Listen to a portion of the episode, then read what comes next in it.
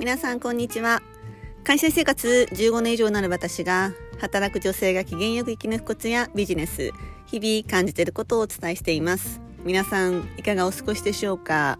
最近ですねまあ、あの日本では新年度4月1日からの新年度が始まってこう社内のいろんな人と、まあ、新たに、まあ、会ったりご挨拶をする機会が、まあ、多いんですね。で最近ちょくちょくあるのがですねまあ私花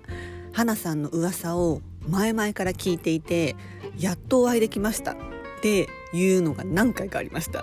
んと。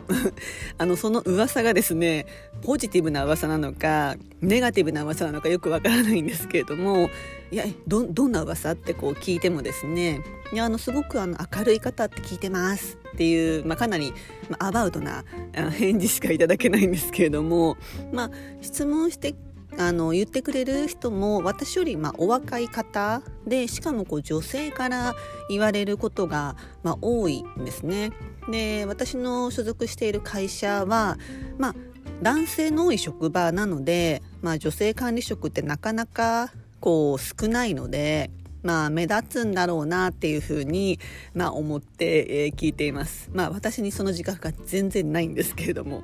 はい。まあ、そんな、うん、新年度ならではの出来事を最近遭遇している中で今日のテーマです。今日のテーマは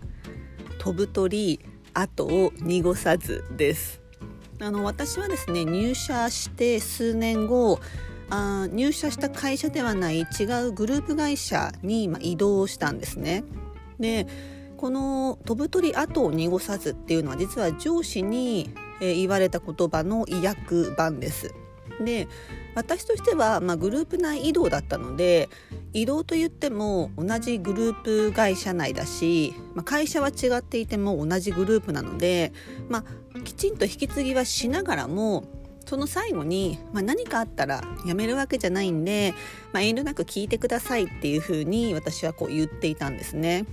でその時に言われたのがいやいやちゃんと花さんが引き継ぎをしないとむしろあなたの評価が下がるんですよ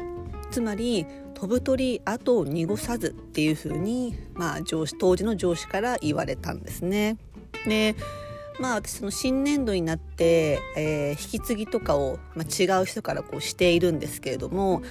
こう、うん、引き継ぎの先引き継ん？引き継ぎをしてもらう先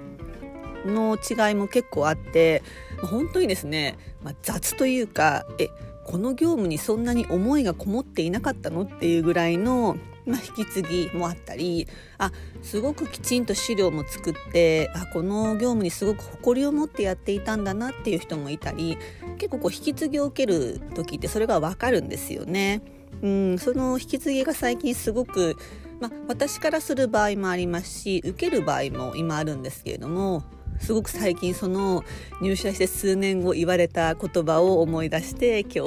えー、お伝えしました。でやっぱりこういうふうにこう引き継ぎをきちんとしないとその引き継いだ人間の評価も下がるつまり飛ぶ鳥は後を濁すべからずっていうことをこう意識すると引き継ぎもかなり、えー、きちんとすると思うんですよね。うん、まあもう私の仕事じゃないからもうあとよろしくってこう適当にやるのはつまりその人の評価が下がるっていうことなんですね。うん、いかがだったでしょうか？今日のテーマは飛ぶ鳥跡を濁さずです、えー、今日も最後のお聞いただきありがとうございました。あのインスタグラムの方も私あの写真とかアップしていますのでぜひ覗いていただけるととっても嬉しいです。それでは皆様素敵な一日をお過ごしくださいませ。